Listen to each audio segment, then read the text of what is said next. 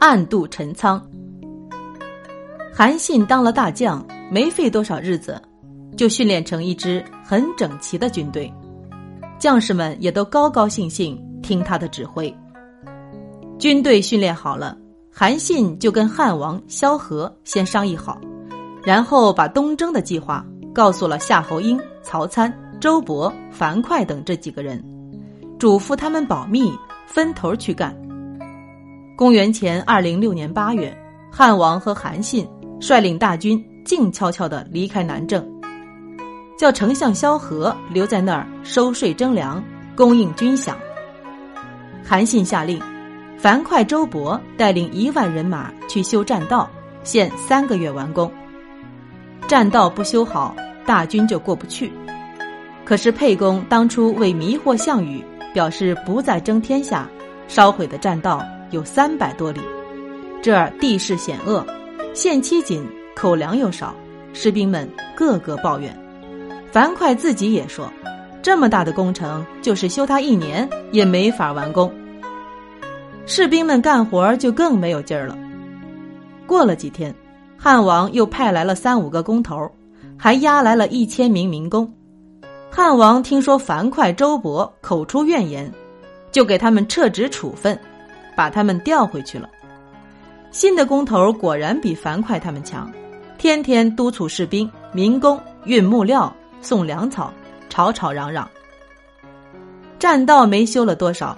汉王要兴兵东征的警报，早已到了关中。章邯听到消息，一面派探子去打听修栈道的情况，一面调兵遣将做拦截汉军的准备。探子们报告，汉军的大将原来是钻裤裆的淮阴人韩信。汉王的将士们都不服气，修栈道的士兵和民工天天有逃走的，别说三个月。就是一年两年也修不到这边来，栈道不修通，就算汉军长了翅膀，也飞不到关中。话虽如此，章邯还是派兵马到西边去守住栈道的东口，天天派人打听汉军的动静。有一天，突然来了个急报，说汉王大军已经过了栈道，夺取了陈仓，打过来了。栈道没修好。汉军怎么能过来呢？原来这是韩信用的计，叫做“明修栈道，暗度陈仓”。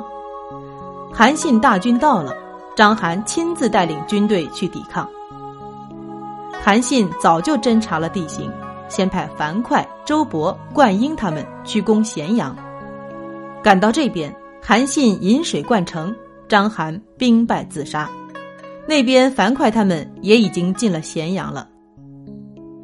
关中百姓对约法三章的汉王本来就有好感，一见汉王到来，大多不愿抵抗。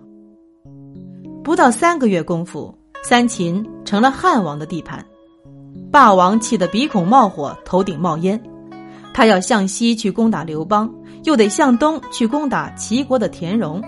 正在左右为难时，张良给他一封信，劝他去征伐田荣。张良在信中说：“汉王只要在关中做王，就心满意足了。倒是齐、梁、赵、代等地不及时平定，田荣必定来打西楚，天下将难以收拾了。”霸王和范增知道这是张良替刘邦出的缓兵之计，可是平定了叛变的齐、梁、赵、代，回头再去收拾关中也不太难。要是先去对付刘邦，往后齐、梁、赵、代就更没法收拾了，倒不如将计就计。项羽便决定先去进攻齐王田荣。霸王通知魏王、殷王小心防备汉军，又叫九江王英布发兵一同去征伐齐王田荣。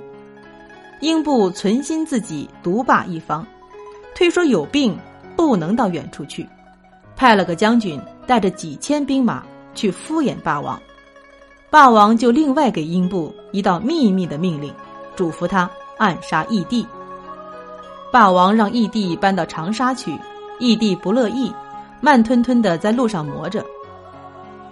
英布打发一班心腹士兵扮作强盗，追上义帝的船，在江面上把他杀了。霸王去了一件心事，就专心去打齐国、梁国。霸王打到齐国，齐人死守城阳，弄得霸王一时没法打进去。后来汉王又用离间计，说霸王谋士范增私通汉王，霸王受骗上当，范增感到不妙，说自己年老体衰，就告老还乡了，结果病死在半路上。霸王用兵围困汉王两年多，公元前二零三年，汉王突围出去，到了广武，也就是现在的河南荥阳。汉军占了广武的西边，楚军占领广武的东边，两军对峙。一次，汉王在阵前数落霸王的罪行，被霸王弓箭手射中。